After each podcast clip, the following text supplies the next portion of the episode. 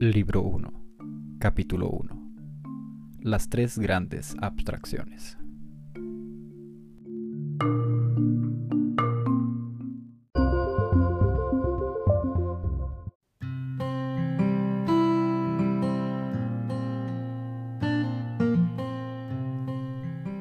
Buenas noches lunáticos, acá estoy, desde el lado oscuro de la luna. Y aquí, aquí aún es luna nueva y yo soy Jorgema. En serio espero que se encuentren muy bien ahí donde me escuchan y que todo este mal pasar de la cuarentena no los esté afectando de más. Yo sé que es difícil y podría decirse que es pedir mucho el que no nos afecte, pero al menos espero de todo corazón que estén bien.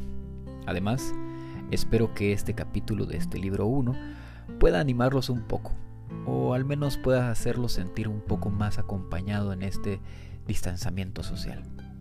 Y bueno, como les conté en el prólogo, acá, desde el lado oscuro de la luna, hablaremos de todo, y la imaginación es el límite. Así que me gustaría comenzar con uno de los temas que más me apasiona, y es que quiero hablar sobre estos tres conceptos abstractos, unos conceptos que son hermosamente complejos, pero que son personajes principales dentro de nuestro diario vivir el amor, el tiempo y la muerte. Como un romántico empedernido, el amor es uno de mis temas centrales cuando escribo poesía o cuando escribo un relato corto.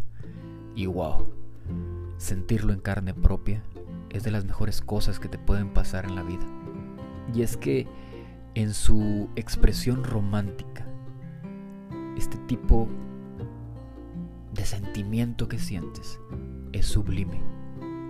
Y es que cuando ves a la persona que te gusta o a la persona que te atrae, Dios, se te estruja toda el alma, se te eriza hasta los pensamientos, todo deja de ser en un parpadeo y la realidad solo puede regresar a nosotros si tocamos con nuestros labios los labios dulces y tiernos de la persona que nos gusta. sí, por eso digo que es sublime. Realmente la expresión romántica del amor es algo sublime. Ahora bien, como todo un friki de hueso colorado, el tiempo me atrae teórica y filosóficamente. Es, es que es increíble, realmente el tiempo es un concepto que hasta el momento no lo llegamos a comprender como tal. Y es que, imagínense, nuestro tiempo presente se convierte en pasado en segundos y el futuro nos absorbe en un parpadeo. Y esto crea un continuo y constante presente que nos acompaña a todos en nuestro recorrer sobre este minúsculo pasar del tiempo que llamamos vida. Ay, sí, amo el tiempo. Y bueno, el otro tema es la muerte. Este es un tema que no nos gusta tocar mucho. Es uno de los cuales incluso no nos gusta pensar. Y es que seamos realmente honestos. No queremos llegar a conocerlo, porque eso sería sentarnos con ella en el mismo sofá. Pero todos sobre esta tierra, en algún punto de nuestra existencia, vamos a saber quién es y cómo es. Así que ese es el tema de hoy. Un tema que por el momento solo será una introducción.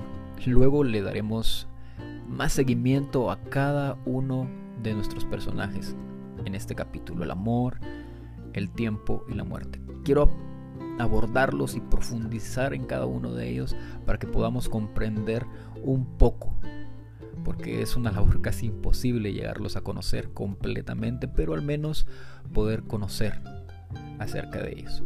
Así que, bienvenidos al capítulo 1 del libro 1 de mi bitácora lunar, las tres grandes abstracciones. Y me gustaría dedicarle este primer episodio a mi padre.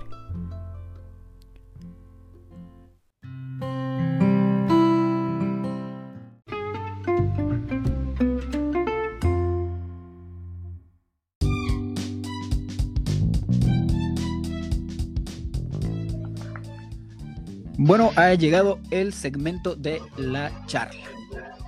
Y eh, ya que este es el primer programa que estamos haciendo, eh, estoy dando una breve descripción acerca de cada uno de los segmentos que estamos teniendo. Por eso mismo, eh, el del segmento, literal, este segmento es una charla que quiero tener con mis amigos. Entonces voy a estarlos invitando, voy a estar entrevistándolos acerca del tema que estamos trabajando durante todo este programa. ¿Y por qué invito a mis amigos? Es bien simple. Invito a mis amigos porque son personas que están trabajando mucho eh, en mi vida. Son personajes principales en mi historia y por eso los estoy invitando porque además de eso los admiro un montón y su manera de ver y percibir el mundo ha nutrido mucho mi vida. Así que hoy, hoy tengo de invitado a dos grandes personas y grandes personajes en mi vida, cada uno en su casita porque su sana distancia es necesaria en el tiempo de cuarentena. Así que, y además tengo el privilegio de llamarlos mis amigos. Son personas muy admirables en cada una de las áreas que ellos eh, trabajan y se desempeñan. Además, su mente y sus corazones son muy, muy, muy hermosos. Así que hoy tengo a Jenny Estrada y a Juan Cifuentes los cuales ya se dieron cuenta hace algunos días que tienen algo en común, que sin querer, sin querer queriendo, que tienen algo en común ellos dos, así que ellos son las personas que están invitadas el día de hoy. Y realmente, realmente eh, me gusta mucho esto porque gracias a, la tecnología podemos estar en comunicación, cada uno en sus casas. Juan desde México, Jenny desde su, casa aquí en Guatemala, también eh, desde mi país. Así que ellos son los invitados de, así, de esta noche. Así que, ¿qué les parece, lunáticos? Sí, ellos se presentan por, para que ustedes los, los puedan conocer. Así que, a ver, Jenny, vas tú primero. Cuéntanos un poquito de ti y de lo que haces. Ok, como bien decías, mi nombre es Jenny Estrada y soy también de la ciudad de acá de Guatemala. Vivo en un pequeño pueblecito llamado Villanueva, ¿verdad? Muy bonito, medio raro, pero bonito. ¿verdad? Eh, soy educadora, amo educar, es parte esencial de mi ser. No lo veo como una profesión, sino como una pasión. Es algo que me describe el poder compartir de conocimientos, aparte que me gusta mucho aprender, eh, me gusta mucho dar, ¿verdad? De esa, de esa forma. Una parte importante en mi vida también es Dios en mi corazón. Él es fundamental. ¿Y qué, qué, más te puedo contar? Soy apasionada, me gustan las cosas muy espontáneas, soy una persona que me gustan los retos y esa parte de, de, que tú haces en mi vida, de sacar mi zona de confort, de sacarme de la zona de confort, eso lo amo, ¿verdad? Y eh, pues eh, dentro de lo que compartimos con Juan, como tú lo decías, lo descubrimos hace unos días, eh, compartimos la pasión por, por el teatro, amamos el teatro, soy también em, actriz de teatro de una manera muy, muy escondidita por el momento, ¿verdad? Eh, porque mi, mi, profesión pues más uh, específica es dentro de la educación, soy psicóloga, pedagoga y, y soy soñadora también.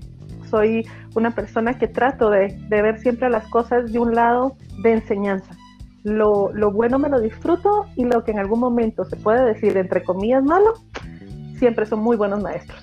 Esa soy yo. Muy bien, muy bien. ¿Y más o menos hace cuánto nos conocemos, Jenny? Eh, estamos hablando ah. más o menos como del 2005, 2003. Más, más menos, más menos. ¿Menos? sí, más, más, más o menos. Como del 2002, más creo. ¿2002? 2002 no, hombre, 2003. 2003. 2003. más o menos. Dios santo, Dios, cómo pasa el tiempo. ¿Cómo pasa Por el favor, tiempo? no digas cuántos años teníamos en ese entonces. No, si éramos unos, unos chiquillos. Éramos unos patojos, como diríamos aquí en Guatemala. O sea, realmente éramos. Éramos chiquititos, éramos chiquititos. Éramos. Así, cositas hermosas. Sí, cabrón. Y ahora es el turno de Juan. Cuéntanos un poco de, de vos ahí, contanos ahí qué haces, a qué te dedicas. Pues como bien decía, mi nombre es Juan Cifuentes, yo soy actor y director de teatro. Aparte de eso, hago cine también. No he estado tanto tiempo en el cine, pero he tenido mis pequeñas incursiones. Eh, soy maestro de teatro, aunque en realidad yo soy ingeniero en logística internacional, nada que ver la con, con mi carrera. Eh, llevo ocho años haciendo teatro ya, ya tengo varias puestas en escena, Wow. tanto como director como actor.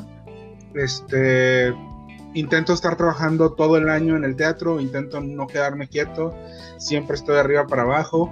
Este, creo que esta cuarentena me afectó demasiado porque yo disfruto mucho del contacto con la gente, Jorge lo puede comprobar. Sí. Que llevo 24 días conociéndolo apenas. y que somos, nos llevamos muy bien, o sea, somos amigos de, de un momento a otro. Este, yo soy de los que creen que la gente puede cambiar, que todos necesitan una segunda oportunidad, que todos tenemos la capacidad de poder mejorar como personas, eh, nada más que todos necesitamos un poco de cariño, un poco de amor que nos guíe. Eh, disfruto mucho el, el, eh, el, enseñar, el ver cómo, cómo puedo cambiar la vida de mis alumnos conforme al teatro. Es una de las cosas más maravillosas que, que puedo regalar al mundo. Y ya creo que eso es todo. Excelente, excelente. Y si se dan cuenta, eh, para los que me conocen a, mí en lo personal, eh, yo soy apasionado por el arte y eh, me encanta mucho la docencia. Entonces, creo que son esas cosas las que convergen entre mis amigos muchas veces. Y, y este es el caso. Así que con Jenny y con Juan la docencia nos, nos gusta mucho y el arte creo que también nos apasiona demasiado. Así que para que se den cuenta la clase de amigotes que tengo yo. Y em, por, ustedes que nos están escuchando desde su casa, desde su sofá, donde estén, eh, si hay algún problema con la señal, pues nos disculpamos porque recuérdense, eh, Juan está desde México, eh, Jenny está en su desde Ciudad Juárez, Dios santo. y eh, Jenny está en su casa, yo estoy en mi casa, entonces estamos haciendo esta interacción eh, vía telefónica. Así que espero eh, podamos disfrutar esta conversación. Así que, ¿qué les parece entonces si entramos ya al meollo del asunto y empezamos con la entrevista? Les quiero contar, este programa que estamos grabando el día de hoy tiene como objetivo hablar de tres conceptos abstractos. Tres objetos, eh, tres conceptos abstractos que realmente están en nuestro diario vivir y vivimos con ellos de una u de otra forma. Y estos tres son el amor, el tiempo y la muerte. Y mi pregunta es la siguiente para ustedes dos. ¿Qué piensan del amor, del tiempo y de la muerte? Empecemos con esa pregunta. A ver quién quiere ser el primero. Juan, si quieres me das chance para pensar. Pues con el amor, para mí es aquello que dirige por completo lo que soy y lo que quiero ser. Creo que el mundo no necesita tantas cosas, sino simplemente amor que todos tengamos y, y eso va a ser suficiente para que el mundo sea bueno el tiempo es algo que me conflictúa muchísimo. Mm, tengo un concepto muy extraño del tiempo que ya veremos más adelante. y la muerte para mí es una amiga. Algo que va a pasar de todos modos en algún momento y que mejor que verla como un amigo que te está esperando al final de todo. Interesante, interesante. Muchas gracias. A ver, Jenny, para ti, ¿qué es el amor, el tiempo y la muerte? El amor es uno de los eh, sentimientos entre más bonito, pero también muy delicado. Tienes que saberlo, tienes que entenderlo, tienes que dejarte tanto amar como ser amado. ¿Verdad? Eh, tienes que, jugar con él eh, y tiene que ser parte importante de tu existencia. Eso para mí es el amor. El tiempo es una invención, una invención del ser humano para poder em, ordenar ciertos eh, aspectos de, nuestra vida. y, la muerte, la muerte es algo que viene junto con la vida. El día en que nosotros nacemos y damos nuestro primer respiro, nuestro primer llanto de, de, como de código de vida, en ese mismo momento la muerte es parte de nuestra vida. Ella es porque es, ¿verdad? Ah, ok, ok, interesante. ¿Y ustedes creen que, que estos tres personajes, porque realmente son personajes dentro de esta obra teatral que llamamos vida, eh, tienen papeles importantes o son papeles secundarios? No, creo que son.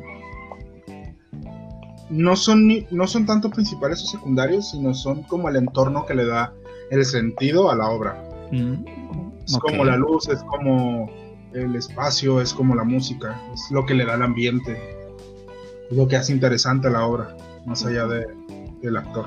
Ah, ok, interesante, me gusta eso. A ver, Jenny, ¿tú qué piensas? Eh, creo que sí son como no como la utilería, porque creo que eso me va a matar Juan. Este, no, no, no, Porque es complementario, pero sí es esencial. Dentro de nuestra vida, si lo vemos como una, como una obra de teatro, es que de verdad es hermoso estar dentro en, un, en tablas. Y si la vemos, es el, es el eje que maneja, ¿verdad? Que da, que da el, el centro para expansión de lo que estamos presentando. Eh, para mí esos son los tres elementos dentro, si viéramos la vida como una obra teatral, ese sería el, el, eje, ¿verdad? Que maneja todo, el amor, el tiempo y la muerte. Ah, ok, ok, muy bien. Ahora, les voy a hacer una pregunta, que no está dentro de las preguntas que les mandé, pero se me acaba de ocurrir. ¿Cuándo ustedes conocieron el amor? O sea, ¿cuándo ustedes entendieron el, eh, o sea, dijeron, oh, estoy enamorado o, ah, esto es el amor? Ok. Ay. Desde, no sé. Yo siempre he sido como muy apegado a ese sentimiento. Ajá. Pero si vamos a ponerle algún tipo de, de tiempo, yo diría que como a los 15 años. 15 años, ok. ¿Y, y por qué? O sea, ¿cómo, ¿cómo te diste cuenta? mi familia es era nómada, se la pasaba de un lugar a otro, o sea, duramos un año viviendo en un lugar y luego nos íbamos a otro lugar el siguiente año. estuve en cuatro primarias diferentes en seis años y nunca tuve como este contacto serio con las personas, o sea, yo era un, el compañero que se iba al mes, al año oh. Y para mí era como muy difícil tener como este concepto de amor en amistad. Cuando llego a Ciudad Juárez, eh, conozco a la primera persona que se ha vuelto mi mejor amiga hasta hoy. Y ahí es donde me doy cuenta que es el amor de verdad. ¡Wow! ¡Qué chilero! ¡Qué bonita historia! Y hasta el día de hoy es tu amiga entonces. Sí. ¿Y cuántos, ¿cuántos tiempos? ¡Ah, la qué bonito! ¿Y cuánto tiempo llevan de ser amigos? como 11 años, creo. 11. Oh, ya es bastante. Ya es más, no, realmente llevo mucho tiempo ya. Oh, muy bien. ¿Y Jenny, tú? como, como, como a ser amada, creo que, que, desde niños, ¿verdad? O sea, en nuestra familia, en el hecho siempre me recuerdo y, y, y tengo cerrada mi cuarto para que no me oigan mis hermanas, pero me recuerdo, me recuerdo muy bien de, de una etapa cuando yo, yo soy la más pequeña de, de, tres hermanas. Entonces dicen ellas que a mí me consentían mucho, cosa que no, pero a veces sí hacían cosas un poquito yo sí creo mejores. Eso, yo sí estoy como que de acuerdo. Pero una vez me recuerdo que, que, había mucho frío acá, muchísimo frío, y, y, obviamente en la mañana todos los días pues nos lavamos la cara y los dientes y todo, ¿no? La limpieza general de, de, de madrugada, de, de tempranito. y, y, recuerdo que mamá me dejó un, un, guacalito, un guacalito es un recipiente para los que no, no tengan el concepto, es un, un recipiente de plástico que, te, que se queda en el agua flotando. Entonces me deja un guacalito con agua tibia, fíjate y me dice, pero no vayas a contar que yo te dejé agua tibia para lavarte la cara. Y yo, ah, va, gracias. Entonces, ahí aprendí, o sea, tengo ese recuerdo muy, muy, muy arraigado, porque aprendí que el amor son detalles. Sí. ¿Verdad? Y luego a los 12, 12, 13 años, este, eh, había un chico que, que todo el mundo andaba detrás de él en mi colonia donde yo crecí pero sí todo el mundo. Y, oh, sorpresa, ¿verdad? Yo pues igual como muy normal, muy tranquila en ese entonces, pues igual y no pensaba en mayor cosa, pero todas las chicas andaban que se morían por el niño, ¿verdad? Él, la verdad, muy guapo, no lo voy a negar. ¿Se nos está escuchando en algún lugar de este mundo? Sí, por favor, que eso sepa. y este, él me empezó a mandar cartas, fíjate. Órale Fíjense, perdón. Y, me manda mandar me, me, manda cartitas y, y, empezamos a tener una conversación muy especial, muy, muy especial. Él me contaba de cosas que estaba pasando en casa muy fuertes dentro de su familia, ¿verdad? Y él me relataba cómo, cómo, la, cómo la pasaba, cómo la pasaba en algún momento mal por ciertas cosas entre eh, diferencias entre sus papás. Entonces, eh, de ahí yo, nosotros creamos un vínculo muy, muy especial, ¿verdad? Pero entendí también que eso también era, amar, el confiar. O sea, a mí me, me causaba mucho, mucho eh, destanteo porque, porque él de verdad, o sea, yo leía sus cartas y, eran cargadas de emoción, ¿verdad? Ahora lo entiendo mejor. Pero, y, y en algún momento una de sus cartas me decía, Jenny, cada vez que yo le escribo a usted, para mí, me decía, era es descargarme y, de verdad me siento mejor. Uf, eso me hizo sentir así como súper wow, ¿verdad? Y, y, todas detrás de él y nadie sabía que nos escribíamos. Muy bien, órale. Fíjate, esa no me la sabía, ¿eh? Sí, creo que solo te lo he contado y hay más detalles que por ejemplo no te los daré. No, no, no, no, sí, y al final, al final me recuerdo muy bien y creo que ahora vas a entender. Al final, este, la última vez que nos vimos por cuestiones de estudio, el, el cambio de horarios, etcétera, eh, nos dimos un abrazo. Y creo que eso fue, fue, un mm. abrazo de despedida, ajá, un abrazo de despedida muy bonito. Por eso es que a ti te gustan mucho los abrazos. O sea, tienen mucho significado los abrazos. Tienen mucho significado porque de verdad creo que él fue la primera persona que creo o que fui consciente de que, de que tuvo mucha confianza en mí. Y eso me gustó mucho. Ah, muchísimo. De ahí hasta el día de hoy sé que vive muy lejos de acá, ¿verdad? Siempre en Guatemala, pero sí vive lejos de acá y, no, nunca más lo volví a ver, pero fue una historia que atesoro, de verdad. Y eso creo que ah. también es parte de esa palabra. Ay, qué chilero. Sí. Va. Ahora, siguiente pregunta. Siguiente pregunta. ¿Creen que el amor duele? No. Ok, a ver, cuéntame, Juan. Creo que lo que duele son los prejuicios, la inseguridad, la desdicha, duele la ilusión que se crean las personas duele en la decepción, no duele el amor, duele todo lo que lo rodea, todo los, lo que lo cubre, todo lo que le ha puesto encima el humano y la sociedad. Muy bien, muy bien, gracias. Jenny. Totalmente de acuerdo con Juan. Duele el hecho de que muchas veces te tienes que tomar una pastillita de, de realidad, de que nos hemos nosotros mismos pintado un amor, ¿sí? Y tienes un prejuicio, ¿verdad? Entonces, cuando llega una persona a tu vida y consideras que puedes amar a esa persona, pero esa persona no es lo que tú quieres que sea, de la idea que tú te formaste de amor, eso es lo que duele. el, y, aparte el, el desprenderte de esa idea, pero en sí el amor cuando el amor es correspondido, y, te hablo de cualquier ámbito, ¿verdad? Amistad, familiar, noviazgo, relación, lo que sea, cuando el amor es correspondido de la misma forma o, de, la, de una forma similar, se disfruta. De verdad se, se, vive, ¿sí? Entonces eh, creo que no duele, el amor no duele, es todo lo que en algún momento nosotros mismos como seres humanos le, le ponderamos, creo yo.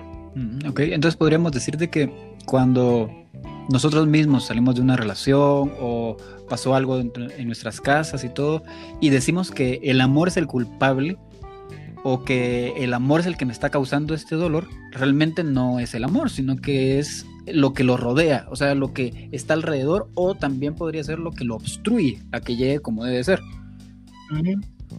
Es que, por ejemplo, la vez pasada yo estaba leyendo algo que me pareció muy interesante que son los cinco lenguajes del amor. Buenísimo. Buenísimo. Que, creo que no es tanto el... O sea, sí es un factor importante, por ejemplo, la decepción o las ideas que uno se crea, pero creo que también es en gran parte la falta de comunicación entre el amor que yo siento y el amor que siente la otra persona. Porque, por ejemplo, como dijiste ahorita, Jorge, que Jenny le encantan los abrazos, para mí, a mí me encantan los abrazos porque creo que el abrazo cura a las personas, que no nada más es, que no nada más es este acto de abrazar, de, de, un simple acto de, emoción, ¿sí? Sino yo lo veo como esta unión de los dos corazones que laten al mismo tiempo, o sea, y hay otras personas que no, que otras personas que son felices con regalos, otras que son felices con tiempo, y creo que ese es el problema, que no, no estamos en el mismo lenguaje. O, o que no estamos dispuestos a, hablar ese lenguaje, porque por ejemplo, yo sé, yo, por ejemplo, yo sé que mi lenguaje del amor es el, tiempo de calidad. O sea, a mí me gusta mucho eh, pasar tiempo de calidad y entonces muchas veces esperamos que la otra persona, o mejor dicho, esperamos que la otra persona también tenga el mismo lenguaje de amor que nosotros y, y no va a ser así. Entonces nosotros también tenemos que aprender a hablar en los otros lenguajes del amor para poder agradar a la otra persona. O sea, por ejemplo, si yo, por ejemplo, con Jenny yo sé que le gustan los abrazos.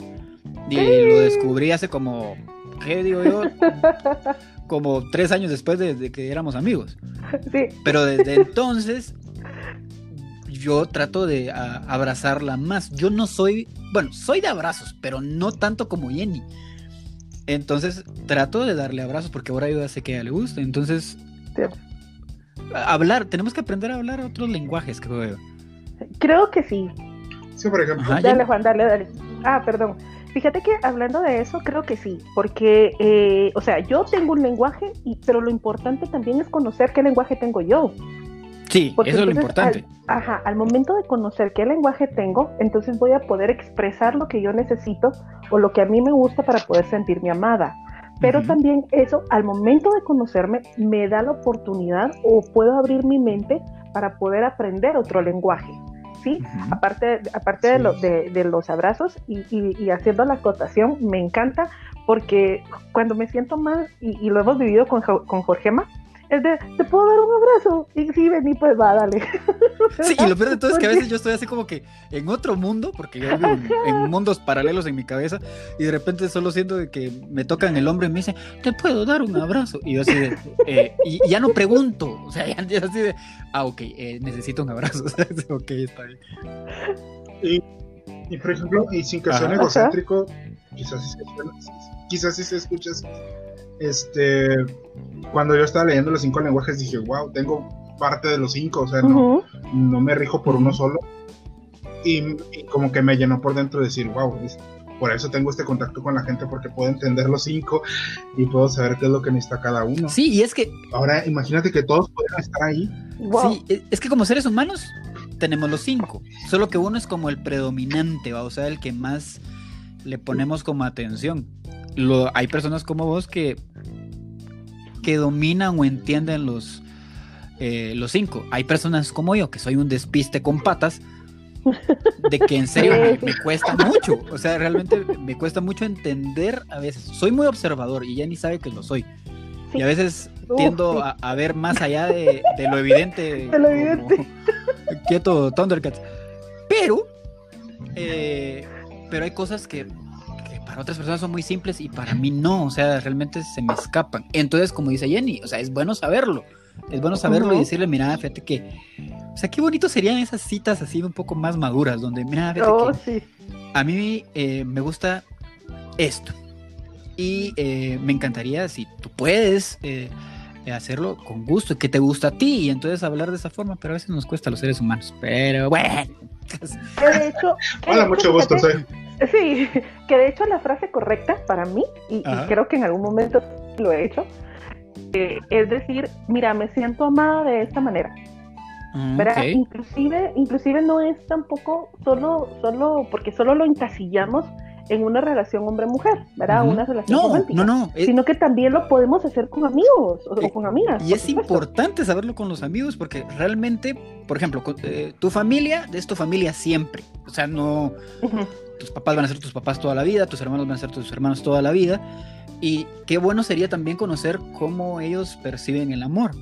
Lo mismo es con tus amigos, o sea, qué buenísimo sería saber cómo ellos perciben el amor y cómo ellos quieren ser amados. Porque, como decía, eh, ¿qué ibas a decir, Juan? Vos decías, soy Juan, ¿y qué ibas a decir?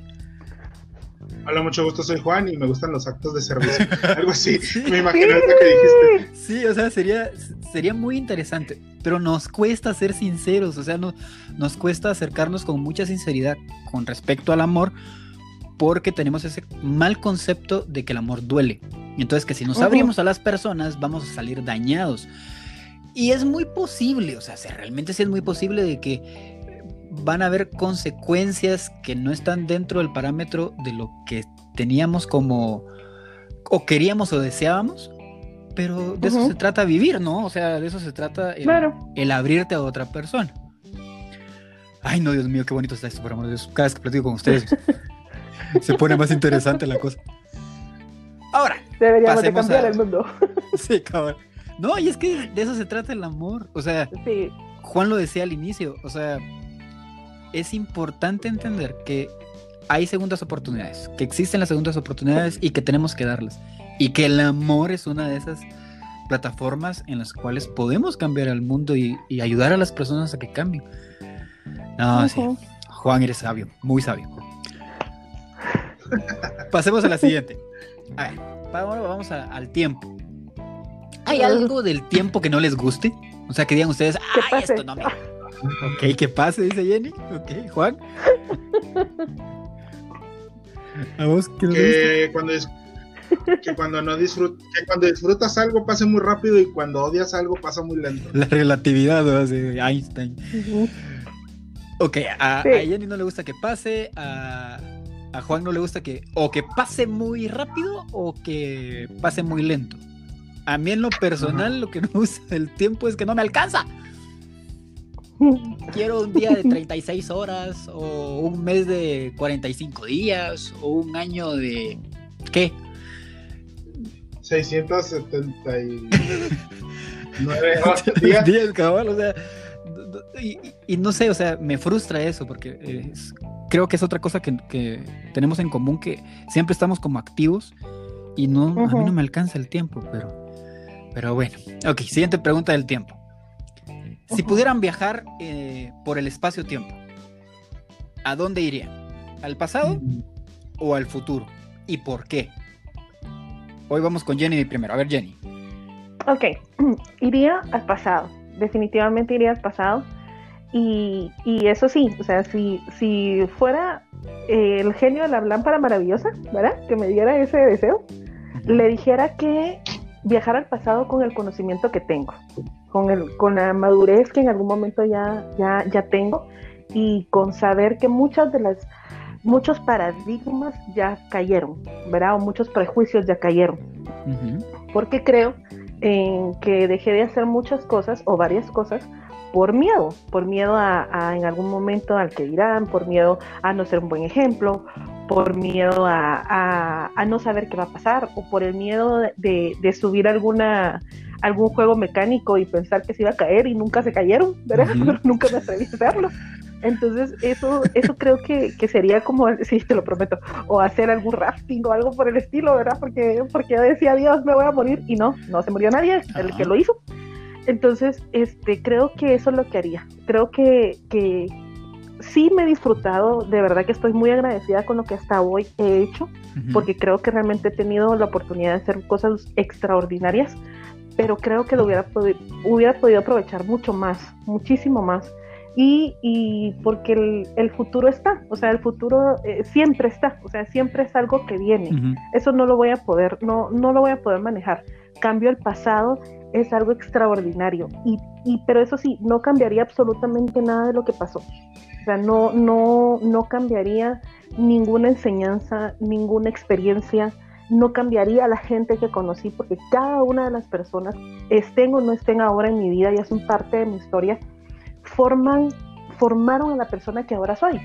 ¿Verdad? Si estoy satisfecha con lo que hoy tengo y con lo que hoy soy y cómo pienso, es por todas esas personas que estuvieron a mi alrededor, por todas aquellas personas que estuvieron cinco meses en mi vida o que hasta el día de hoy están desde tengo una amiga que la conozco desde segundo primaria y hasta el día de hoy está conmigo, ¿verdad? Entonces, toda esa gente es parte de ti. Toda la gente que te escuchó, toda la gente que te, que te, que te afirmó, toda la gente que te hizo dudar de ti, que eso es un gran regalo, ¿verdad? Toda esa gente es parte de ti, entonces no tocaría esa parte. Tocaría experiencias, pero no personas ni situaciones. Ah, ok, muy bien, gracias. A ver, Juan, ¿a dónde viajarías? ¿Al pasado o al pues futuro? ¿Y por qué? Yo creo que al pasado, igual que Jenny. Eh, no cambiaría las cosas tampoco. Eh, todo lo que hemos hecho nos, nos forja como lo que somos ahorita. Y creo que soy un buen ser humano. Sí, sí este, pero me gustaría regresar a, ver a gente que ya no está, gente que, quise mucho y que por una u otra cosa se alejaron o que ya no están en esta vida. Me gustaría ir a verlos una vez más riéndose, una vez más escuchar su voz. Eh, el futuro no, el futuro creo que es una de las cosas que, que no quiero conocer porque me gusta ver qué es lo que va a pasar. O sea, por ejemplo, ahora con el 2020, a ver qué más viene. No, ya no digas eso, ya no digas eso. Por no, favor. por favor. Ya no, que nadie utilice esa frase. Sorpréndeme. Sorpréndeme, 2020. Y que, y que siga, o sea, creo que será muy aburrido saber cómo vas a morir o cómo vas a vivir en un futuro. Y ya no tendrás como la expectativa de qué va a pasar mañana. Sí. Sí.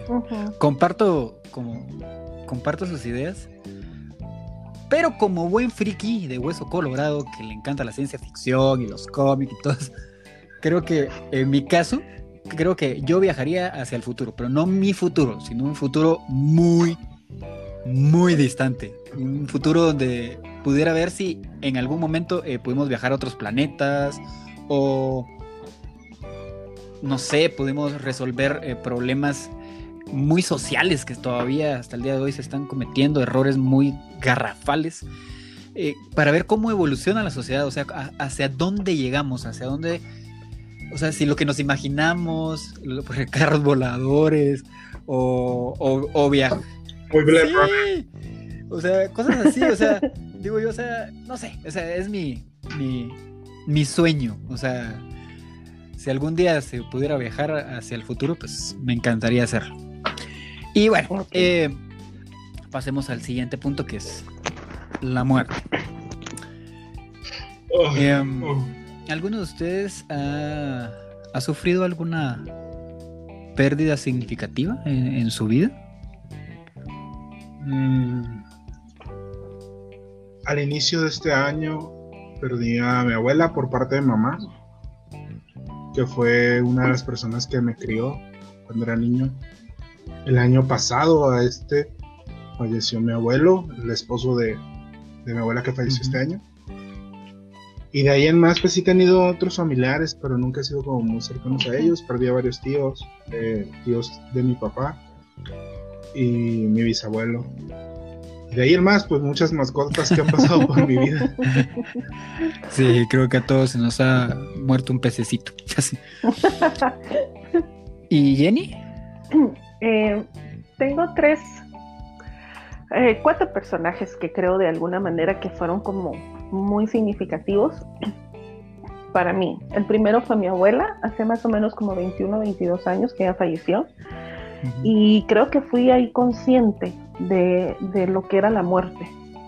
Em, era la primera vez que alguien tan cercano a mí fallecía y, y mm, nunca, nunca supe hasta ese momento que era la ausencia de alguien, que, que, era realmente entender que físicamente ya no iba a estar nunca más, ¿verdad?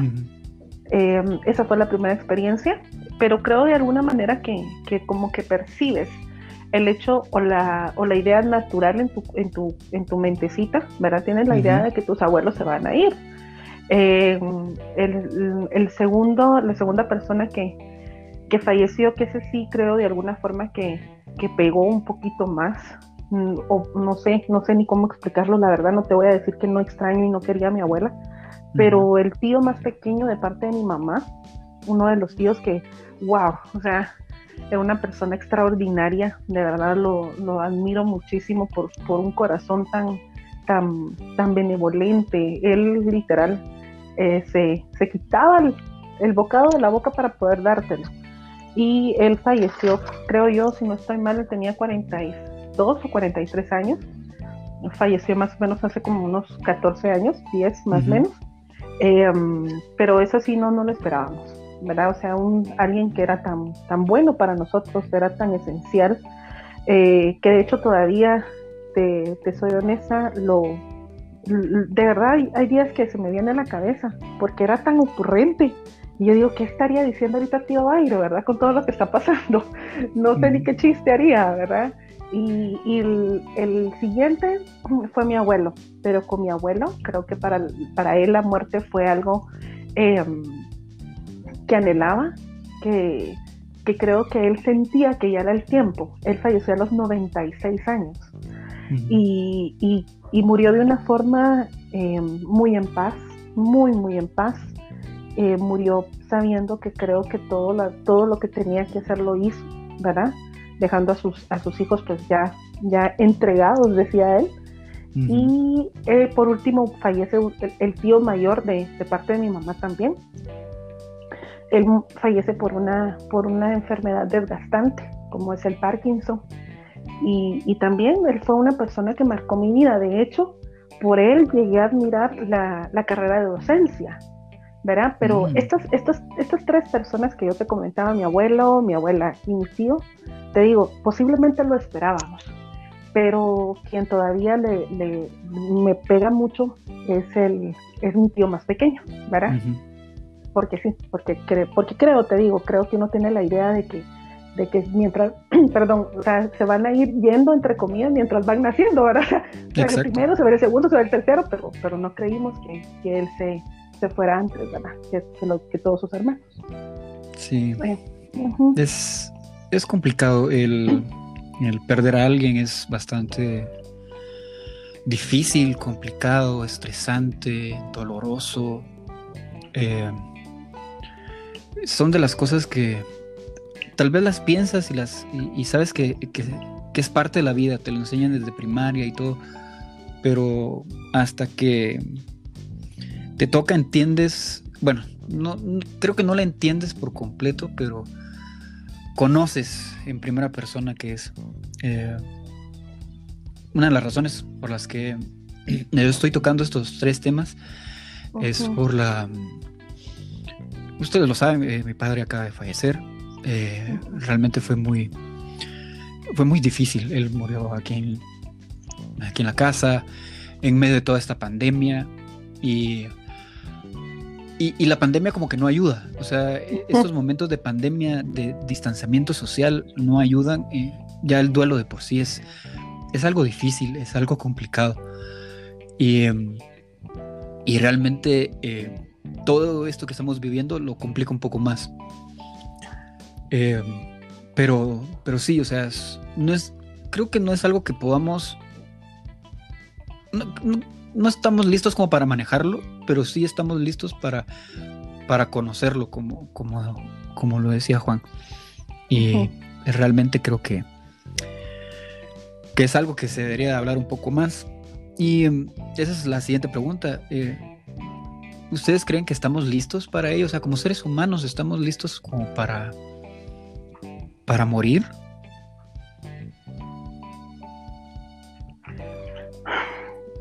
creo que, que entendés que algún momento te va a pasar. Eh, pero bien lo decías, creo que lo dijiste muy bien, no nos educan para eso. Mira lo paradójico, no nos educan para amar y no nos educan para la muerte, cosas que tenemos y vamos a vivir, querramos o no querramos. Creo que eh, en, nuestra cultura la muerte todavía se ve como, como un desprendimiento total como un, no sé, como algo que no quieres que te pase. O sea, es como una negación, ¿verdad? No quieres que te pase, aunque tú sabes que va a pasar. ¿Verdad? ni te pase a ti ni a los que quieres. Exactamente, o sea, y, y, qué pena, ¿verdad? Cuando tú te enteras que de alguien lejano falleció alguien y uno dice, ay, de verdad, mira, de hecho, eh, desde que tuve esta pérdida de la abuelita, ya nunca más lo dije, dije lo siento, porque es una mentira. O sea, yo no siento nada. ¿Verdad? Yo de verdad te puedo acompañar en el proceso, pero realmente quien tiene el dolor es la persona que conoció o que estuvo más cerca de la persona que falleció. Eh, ofrezco, ofrezco abrazos, ofrezco mis bendiciones, ofrezco mi, el hecho de decir que, que, estoy junto contigo, pero no lo digo lo siento, porque cuando me tocó vivirlo a mí y alguien me decía a mí que lo sentía, yo decía eso no es cierto, porque ella era mi abuela y yo la amaba. Y ella era quien, quien pasó todo el tiempo, muy buen tiempo conmigo, tiempos de calidad hermosos. O sea, es mi dolor, una chica de 17 años, ¿verdad? Entonces, em, creo que no, no estamos eh, como preparados y la negamos. Es que eso es lo que más me, me, me, choca la idea, porque la, la, negamos totalmente, no queremos. Inclusive cuando tú vas y ves a alguien eh, que, que está muy mal, ¿verdad? Siempre le llegas y le dices, no, es que vas a ver que te vas a curar, te vas a levantar, que vas a estar bien. Pero ¿y si llegó su tiempo? ¿Verdad? Entonces creo que no, no, no estamos en algún momento prestos para eso. ¿verdad? No estamos como, como educados hacia eso para verlo de una forma tan natural. Y aquí es donde la cultura es alrededor del mundo es bien interesante porque eh, Juan, creo que como mexicanos ustedes ven la muerte de otra forma. ¿Cómo? Sí, para nosotros eh, la muerte, pues sí duele, obviamente pierdes a una persona y te duele, pero como nuestra cultura se basa en, en reírnos de la muerte, siempre lo han dicho, en que para nosotros ni la muerte nos detiene. Este, nosotros vemos la muerte como ese proceso que vas a tener de todos modos, que va a llegar en algún momento, que incluso ahorita que decías esto, eh, Jenny, de que ibas a ver a alguien enfermo y, le decías, vas a ver que te vas a recuperar y todo eso, Creo que acá en México también se hace, pero detrás de todo eso ya eres consciente de que va a fallecer. Y te preparas emocionalmente, te preparas mentalmente para saber que en algún momento va a pasar y, y no te niegas o no te, te creas esta ilusión de que tal vez sí va a, a sobrevivir, vaya. Además, México está hundido en, en un problema de violencia muy grande nosotros vivimos con la violencia a diario. Yo vivo en Ciudad Juárez, Chihuahua, que es considerada la segunda ciudad más peligrosa del país. Eh, y aquí la muerte es diario. O sea, ya el de nosotros escuchar balazos de lejos ya no, ya no nos preocupa, ya no nos asusta. Y les contaba hace un tiempo sobre mis amigos, que incluso ya a la edad de 26 años, que es la edad que yo, que yo tengo, ya tengo amigos que tienen como el plan funerario preparado para evitar que familia tenga un, problema económico, ¿no? Uno ya se prepara con la muerte, ya, ya convive con la muerte todos los días, ya se normalizó tanto que, ah, sí, un muerto más. y, y creo que eso es una de las cosas que me duele más de Ciudad Juárez, pero que a la vez agradezco porque siento que para mí la muerte no me afecta tanto como a otras personas. Incluso he de contarles una pequeña historia que fue ahora que falleció mi abuela. Veía a mis tíos y a mis primos como desgastados con, con lo que ayuda, ayuda a que a la familia haz de comer, prepara esto, carga aquello, ve por aquello, sube esto, eh, ayuda, lista, prepara, no te quedes nada más este, sin hacer nada, en vez de llorar por lo que había pasado. O sea, hasta ese nivel de que tu mente ya, ya tiene otra cosa en, sí, pues, o sea, te pusiste, te pusiste activo, te pusiste servicial, o sea, eh, activaste más que deprimirte. y, y, mi proceso de duelo fue más ese, o sea, el cansarme a mí mismo. Y eso fue lo que hice, o sea, no, tuve que llorar y, me juzgaron mucho por no llorar. Mm. Y fue como, pasando. Sí, y es que aquí es donde el duelo es, algo muy personal, o sea, no todas las personas Exacto. vivimos el duelo en los mismos tiempos, de las mismas formas, y tampoco se expresa o se percibe de la misma forma. Entonces, es algo que debemos ser muy educados en ese sentido. Eh, eh, es hasta cierto sentido lo veo como una falta de respeto en venir y decir, no, es que él no está llorando, qué mal, o sea, debería estar llorando. No, o sea, cada quien vive el duelo, cada quien siente conforme ha vivido, conforme piensa y como desea hacerlo. Entonces creo que, que sí, o sea, tenemos que ser más educados en ese sentido los unos con los otros, para entender que no todos vivimos el duelo de la misma forma. Y em, para ir terminando, eh, esta charla que otra vez se volvió muy buena.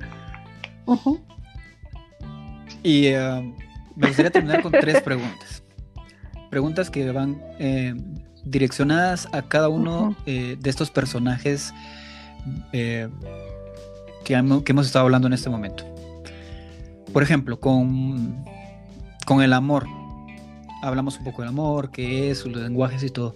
Pero ahora mi pregunta es, ¿creen que como humanidad, ahí sí como personas que vivimos dentro de este, de este globo, eh, hemos perdido la facultad de amar de verdad?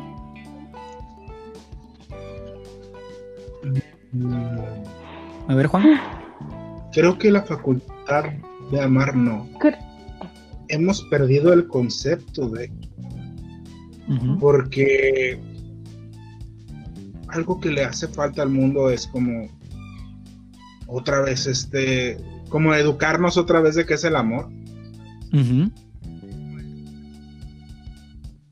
que ha hecho que el amor no tenga el mismo significado ¿podría repetirlo otra vez? Eh, se cortó un poco aunque hay que volvernos a educar en el amor y este y dejar de lado todo eso su significado. Mm, ya. Ok, gracias. ¿Jenny? La facultad de amar, no. El ser humano viene con eso. Viene con la necesidad de amar y ser amado. Eh, estoy totalmente de acuerdo con Juan, creo que se ha distorsionado la idea de amar. Verá, últimamente, no sé si ustedes se han dado cuenta y estarán de acuerdo conmigo, que ha venido una ola de un amor propio que ha llegado a ser egocéntrico. ¿Verdad? O sea, con el hecho de, que sí, obviamente estoy completamente de acuerdo en un, en, un autorrespeto, en una autoimagen, en, amarte a ti, ¿verdad? Para poder amar a los demás, pero creo que se está volviendo un tanto egoísta. Solo, solo verme a mí y lo que en algún momento me conviene para sentirme amada, pero pocos creo estamos dispuestos o tenemos la apertura de también poder dar. Porque aquellos que, reciben están felices, ¿verdad? Porque es mentira que tú no das para poder recibir algo. No es el objetivo, pero tampoco se vale solo dar, sino también ser retribuido en ese sentido, ¿verdad? es un, es un dando dando, pero sí creo que, de alguna forma se ha distorsionado la idea de que es amor. Entonces podríamos decir que necesitamos reeducarnos en cómo amar, pero también entender de que no es algo que es unidireccional.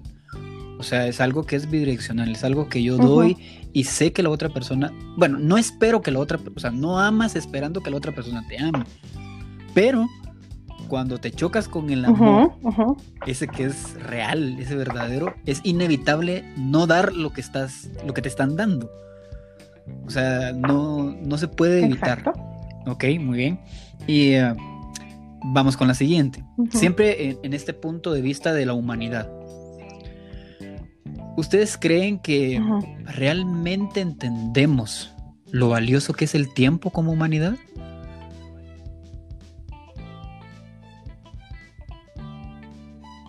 Mm, creo que no. Creo que ahorita que ahorita que estamos en este tiempo, ¿verdad? No sabíamos, como dicen tantos tantos memes, ¿verdad? No sabíamos lo ricos que eran, los ricos que éramos, ¿verdad? Al momento de tener la libertad de juntarnos con alguien, al momento de tener la libertad de poder organizar nuestra semana y saber eh, dentro de, lo que se podía, qué ibas a hacer un día lunes, martes, miércoles, un jueves, ¿verdad? ¿Qué te tocaba de, tu agenda? Porque ahora ya no sabes eh, si van, va a circular o no va a circular tu carro, si, si van a poner y domingo, solo domingo, solo sábado. Ya no sabes, ¿verdad? Ya, ya realmente tu, tu tantos, o sea, mejor dicho, la organización de tu tiempo ya no está en tus manos, pero esto viene a hacernos más conscientes a, disfrutar de, los momentos que en algún momento podemos, podemos vivirlo ahora. Yo sé y tengo toda la fe puesta de que cuando todo esto acabe, vamos a ser mejores personas, vamos a ser mejores personas en el sentido de que voy a atesorar y voy a apreciar más lo que, lo que tengo y lo que pueda tener. Eso creo, porque hasta que no se nos quita algo o no se nos, se nos em, limita de algo, creo que no, no conocemos el verdadero valor. Juan. Mm, ¿Crees que hemos, eh, o sea, que no vemos lo valioso del tiempo o sí? Creo que sí sabemos el, valor del tiempo, pero no somos conscientes de él hasta que llega algo que, que lo hace evidente. Por ejemplo, la muerte, mm. eh, ahora que la estamos eh, hablando del tema, el tiempo que vives con una persona no toma valor hasta que esa persona no está, o al menos en la mayoría de los seres humanos lo he notado de esa forma. Y de los pocos que realmente valoran ese, ese, eh, ese tiempo son los que sufren menos, al menos de lo que yo he visto. Ah, ok. Sí, y es que lo que pasa es que creemos que siempre va a estar ahí. Y es una de las cosas que eh, ustedes mencionaban mucho ah, ahorita, que creemos que podemos ser eternos, o creemos que la muerte no nos va a llegar, o, o simple y sencillamente como está, no la apreciamos. Y realmente deberíamos de... Ahí sí que literalmente deberíamos de tomarnos el tiempo para apreciar el tiempo que estamos viviendo. y, eh, y vamos con la última entonces. ¿Creen ustedes que como seres humanos valoramos realmente vivir? No. A ver, Juan. Creo que no, porque asumimos asumimos que ya va a pasar la muerte, asumimos que vamos a estar aquí por mucho tiempo y al asumir eso le quitas la importancia a la vida. Sí, porque es que en cualquier momento te puede visitar, o sea, en cualquier momento podemos, ah, literal, una gripe, ahorita en la pandemia, pues lo que está pasando con la pandemia, o incluso mientras estamos comiendo, o sea, en cualquier momento puede ser el momento. Ay, Dios. Y Jenny, ¿tú qué piensas? Yo creo que no, no valoramos el hecho de vivir y, y, quitando un poquito las circunstancias que estamos viviendo, claro, son importantes, yo lo sé, pero me pongo a pensar también, muchas veces te limitas a vivir eh, por prejuicios, por, por, limitaciones que la misma sociedad te pone o por en algún momento estereotipos que tenés que cumplir, hablando, eh, poniéndolo entre comillas. ¿verdad? Entonces te preocupas más por cumplir lo que la sociedad te pide, te preocupas más por mantener una, un estatus, para poder mantener una idea, para poder mantener una imagen y no disfrutar realmente qué es vivir. El vivir no es, y me encanta eso, o sea, o trabajas ah, para vivir o vives para trabajar, ¿verdad? Que, que en algún momento esta sociedad eh, nos hemos vuelto, porque soy parte de, que, nuestros que nuestro objetivo es tener plata y tener en algún momento un carro, un, teléfono último modelo con 20 cámaras, ¿verdad?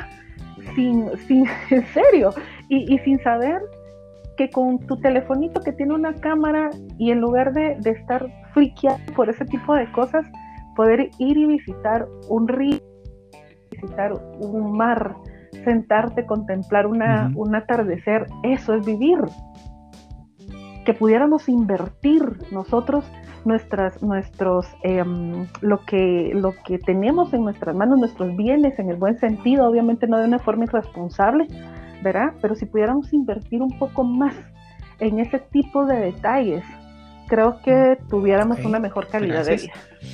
Y ya para terminar, hoy sí, para concluir, me gustaría que eh, de lo que hemos hablado y todo, si ustedes quieren darle un consejo a los lunáticos que nos escuchan ahí del otro lado, ¿qué consejo les darían ahí a, los que nos están escuchando? A ver, Juan, ¿qué, qué consejo le darías? Con respecto al, tema que estamos trabajando del amor, el tiempo y la muerte. Consejo. Amén que amen fuerte a cada minuto, a cada segundo que tengan, que no dejen pasar el decir te quiero, el abrazar, el ayudar a alguien. Y todo eso, todo lo que hagamos se va a reflejar en nuestra vida de una u otra forma. Y eso es lo que le da el valor a la vida, le da el valor el poder estar bien con, con el resto del mundo. Juan, las, fíjate que la, señal nos está fallando un poco. Eh, ¿Podrías eh, volver a decirnos tu consejo, por favor? Disculpa que te haga otra vez. Sí, eh, pero te escucho un poco entrecortado. Ahí. Ahí sí, ahí estamos. Ok, decía que hay que amar con fuerza todos los días, aprovechando cada minuto, cada segundo, poder eh, ayudar a las personas que lo necesitan, ya sea con una palabra, un abrazo, un cariño, porque todo eso que hacemos se va a reflejar en nuestras vidas, estando bien con nosotros, estando bien con la otra persona y eso va a hacer que nuestra vida sea maravillosa. ¿Y eso cómo?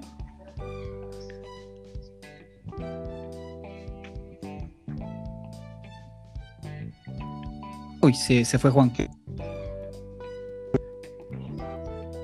Oh, Juan, te nos está siguiendo Juan. Sí. Ahora sí, no te vayas. Que es maravilloso de muchas formas. Ah, que es maravilloso de muchas formas. Ok, muchas gracias. Y Jenny, a ver un consejo. Mm, fíjate que hay una frase que de verdad yo atesoro y, y lo dijo Madre Teresa de Calcuta. El que no vive para servir no sirve para vivir. Que podamos entender que nosotros pertenecemos a los demás y ellos nos pertenecen a nosotros en la medida que nosotros podamos dar. Pero no vamos a poder dar nada de calidad si no enfrentamos nuestros propios monstruos, ¿sí? Si no los enfrentamos y podemos conversar con ellos, porque ellos no están para hacernos daño, sino para hacernos crecer. Entonces, esto desde una profundidad, desde, desde dentro de ti, esto se va a calmar y todos tus mecanismos de defensa en algún momento van a ser justificados y van a salir de una forma correcta en el momento preciso. Y eso te va a hacer a ti disfrutar bien de la vida. Y al momento cuando tú empieces a disfrutar de la vida, la vida te va a empezar a disfrutar a ti. ¿Sí? Pero ese es el punto, de que tú tengas el valor de verte al espejo, no para señalarte, sino para tenerte paciencia y para amarte. Ah, ok. Muchas gracias. En serio, son, son... O sea, cada vez que eh, hablo con mis amigos, cada vez que paso tiempo con mis amigos, me doy cuenta de, de lo rico que soy. O sea, realmente soy millonario por tener la calidad de amigos que tengo. Y ahorita al escuchar sus, eh, sus conclusiones y sus consejos, eh, me doy cuenta que realmente estar rodeado de las personas que amas, que te aman, y que te ayudan a crecer y que te ayudan a mejorar, creo que es lo mejor que nos puede pasar en la, en la vida. Así que yo les agradezco mucho realmente por el tiempo que, que hemos pasado eh, hoy, que empezó de día y terminó de noche acá. Y, pero realmente eh, atesoro mucho, realmente eh, eso, es lo que Juan decía, el, el, el, entender que debemos de aprovechar el tiempo que estamos con las personas, si queremos a alguien, amarla con todo el corazón entregarnos sin miedos y todo, y, lo que tú decías de, de, entender que también nos tenemos que tener paciencia a nosotros mismos. O sea, eso es lo importante, o sea, y, por eso me, es por eso que yo quería charlar con alguien más, o sea, no ser solo yo el que dé una conclusión o el que llegue a un punto, sino que eh, nutrir nuestras mentes y nuestras almas con diferentes opiniones para poder crecer juntos. Así que les agradezco mucho, realmente Juan, Jenny, les agradezco mucho por ser mis primeros invitados. ¡Eh! y en serio, eh, en serio los quiero mucho, los aprecio bastante, aprendo mucho de ustedes y gracias por estar en, estos momentos también tan difíciles eh, en, en lo personal y aprovechando de que hay que decir las cosas que sentimos, ustedes saben que yo los quiero mucho y saben que cuentan conmigo. Así que gracias, gracias por estar. Eh, Así que... Gracias. ¿hay, alguna red social en que se les pueda seguir o, o algo? Porque, por ejemplo, hay, otra cosa que tengo en común con, con, ustedes dos y es que a ustedes les gusta la poesía y escriben. Yo sé que Jenny eh, todavía no se ha animado a publicar o, o, hacerlo externo y yo ya la comprometí aquí en vivo. Y yo sé que eh, Juan lo hace también y, escribe muy bien. He leído varios de sus escritos y, me gustan mucho. Así que, ¿dónde los podemos seguir? ¿Dónde los podemos encontrar en redes sociales? ¿O cuál es la red social donde más se mueven? A ver, Juan. Yo en TikTok. Estoy como JSMRVD. A ver, repítelo otra vez. Y JSMRVD. Ok. Tanto en TikTok como Instagram. Ok, muy bien, ok. Y él, como les digo, él escribe, así que léanlo ahí, vayan a darle mucho, mucho amor y, y mucho cariño a sus letras porque realmente son muy buenas. Y Jenny, ¿en qué red social te mueves un poquito más o compartes más? Me muevo un poco, gracias, me muevo un poquito más en Instagram y pueden poner mi nombre, que es con I y latina E N Y. Sí. Eh, creo que somos muy pocas las que tenemos ese nombre. y sí, eh, o si no, si es específicamente, ¿verdad? Pues si no encuentran el mío así de fácil, entonces es E S T. Ok. Y, Muy bien. y, y, me encanta porque comparte algunas cosas acerca de de esta dualidad eh, cabeza-mente, eh, cabeza-mente digo de corazón-mente y me encanta, siempre me hace el día con, cuando comparte esas cosas. Sí. Con, esos dos personajes que amo, mi corazoncito y mi cerebrito. así que muchas gracias por estar, en serio, eh, vayan, síganos, háganse amigos de ellos, eh, léanlos, estén ahí para para que ellos también puedan nutrirlos como ellos me han nutrido a mí. Así que muchas gracias, en serio se los agradezco mucho. Y eh, yo sé que los voy a tener en otros. Eh, Jenny ya está eh, en lista para cuando toquemos el tema estrictamente y hablemos específicamente y más profundamente acerca de la muerte. Y con Juan ya lo tengo ahí apartadito para cuando hablemos de arte. Así que los espero muy pronto cuando hagamos esos, um, esos programas. Así que gracias otra vez por venir. Y yo sé que el que muchos se despide es porque no se quiere ir, pero cuando paso tiempo con mis amigos, así me pasa. No me, no me, gustaría que se fuera. Así que gracias. Que ahí sí que espero que puedan comer rico hoy y que puedan disfrutar de lo que queda de la noche. Y eh, estamos ahí para lo que necesiten. Así que gracias, lunáticos. Así que eh, Jenny se despide de ustedes. Se despide así. Ah. Gracias, gracias a ti, gracias Pepe por, por hacerme descubrir otro mundo en el área, del área de internet. y sí, y, de verdad, igual te quiero miles, sabes que eso es súper importante. Y muchas gracias, lunáticos, por, por seguirnos, por oírnos y de verdad. Oh, y Juan se, desconectó, Juan. Oh, se le deriva el internet. Ah, ok. bueno, Así que eh, nos despedimos, así que muchas gracias por estar con nosotros y espero que puedan ah, conocer a más amigos míos en este segmento que es la charla. Así que luego seguimos con el segmento del poema, ya les voy a explicar de qué se trata y eh, nos estamos escuchando acá desde el lado oscuro de la luna. Así que nos vemos, hasta luego.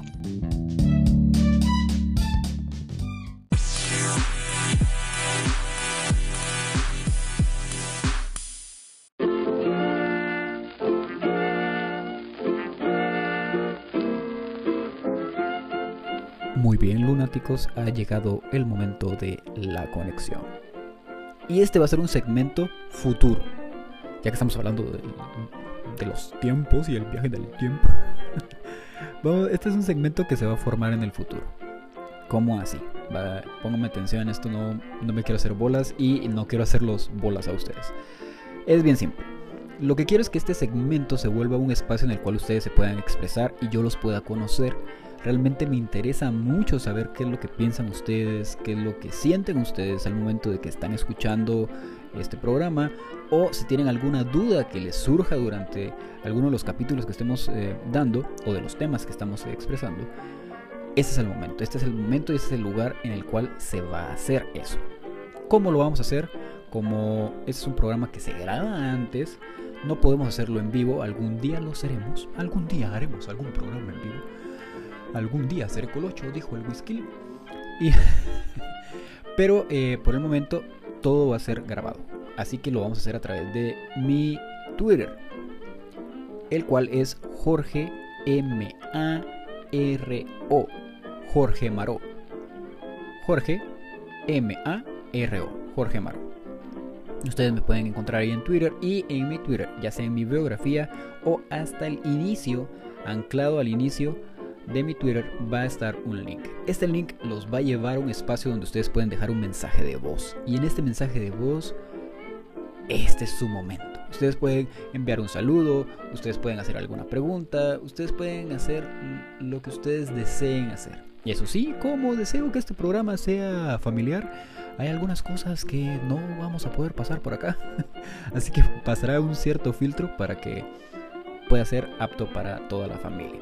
Así que les agradecería mucho, realmente a mí me importa mucho saber lo que ustedes piensan, lo que ustedes sienten y eh, realmente eso va a nutrir, va a nutrir mucho, mucho, mucho, mucho el programa. Así que de eso se va a tratar este segmento, la conexión. Así que ya quiero escucharlos, ya quiero saber de ustedes, así que lunáticos, vivo los quiero.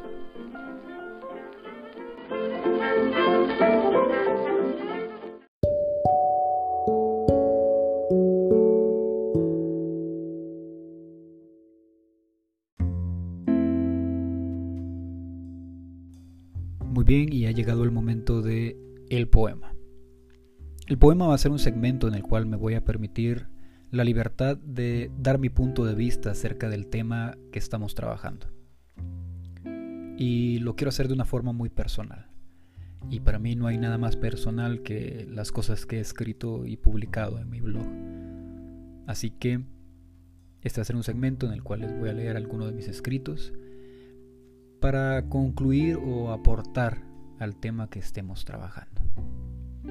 El de esta noche se llama Las tres grandes abstracciones. Todo poeta o aspirante a ello escribe sobre las tres grandes abstracciones, el amor, el tiempo y la muerte. Cada escrito, verso y letra, incluso aquello que se dice entre líneas, trata y lucha por poder comprender o expresar lo que son. Pero por más que se trate o se haga algo sobrehumano para ello, casi es una labor imposible en su totalidad, ya que cada una de ellas es mucho más de lo que podemos soñar, imaginar y ver. Pero creo que una forma de iniciar una interpretación de ellas podría ser expresando lo que no es el amor, lo que son las enredadas y reales paradojas del tiempo y lo que nuestro corazón sabe sin saber de la muerte. El amor. Él, él no solo es romance o felicidad, no surge de los momentos perfectos y no se encuentra por casualidad. No es tan solo una emoción ni solamente es un sentimiento no es un momento fugaz, ni su esencia es efímera. No es una moneda, ni mucho menos es algo que se pueda canjear. No se compra, ni está a la venta. Y jamás, jamás busca con egoísmo. Pero siempre, siempre será más de lo que podemos llegar a soñar. El tiempo. Él, él no es lineal pero siempre avanza. No es pasado o presente, ni tampoco es futuro, pero lo recordamos, lo vivimos y lo soñamos. Él es tan convergente como divergente. Es una ilusión y al mismo tiempo algo tan palpable que lo podemos sentir en nuestra piel. Es complejo y simple, misterioso y verdadero. Es el aquí y también es el ahora porque es tanto un lugar como también es un momento. Pues Él, Él siempre será más de lo que podemos imaginar. Y la muerte, ella, ella no es frialdad o tan solo es dolor. No es el fin o el mal. La última hoja en un libro, pero sí la de un capítulo. No es sinónimo de olvidar o de nunca más volver a vivir. No es obscuridad, ni lejanía es. También es luz y un dulce descansar. Es honorable y un paso más en un camino por recorrer. Porque ella, ella es más de lo que podemos llegar a ver.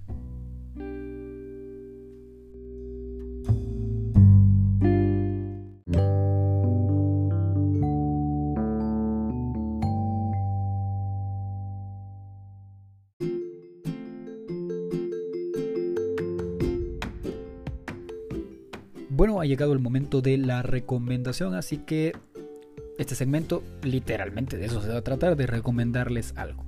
Algo que yo haya escuchado, algo que haya visto, que haya leído, que, que haya impactado mi vida en lo general. Puede ser un libro, puede ser una película, puede ser una canción, puede ser una obra de teatro, puede ser hasta un cómic o un manga. Pero va a ser algo que impactó mi vida durante la semana o tiempo atrás o incluso ese mismo día que estoy grabando ha impactado mi existencia de alguna forma en especial. Así que puede ir relacionado al tema de este segmento o no. En este caso, sí.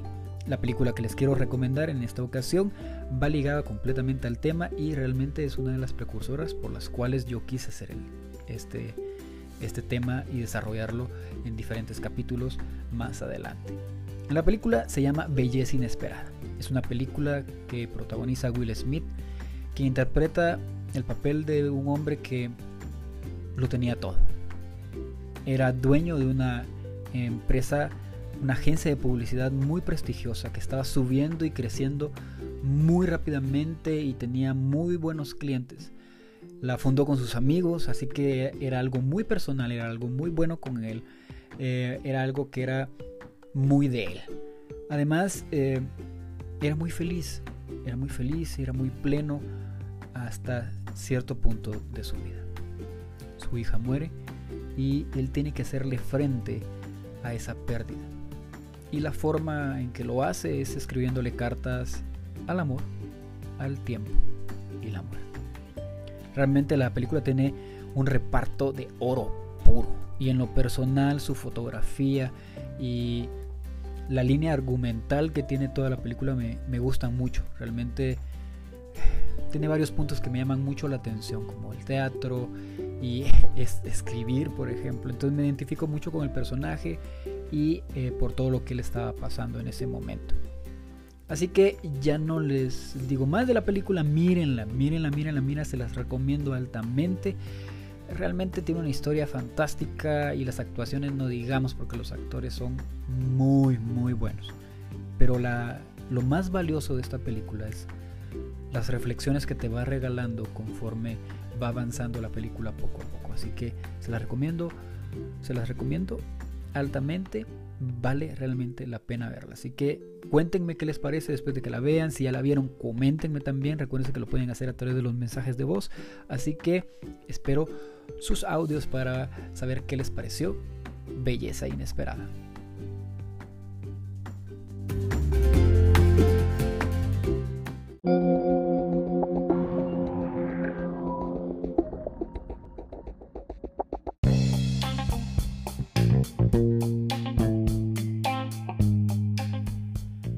Bueno, mis queridos lunáticos, hasta acá el capítulo 1 del libro 1 de mi bitácora personal. Yo solo haciéndome fanfarrias. Bravo, bravo, bravo. Y en serio, espero que lo hayan disfrutado mucho, se hayan podido sentir un poco acompañados en este distanciamiento social.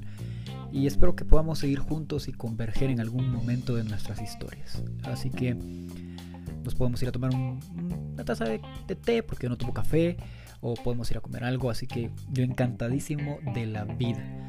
Y como les dije, este capítulo, este primer capítulo de, esta aventura que estoy retomando, me gustaría dedicársela a mi padre.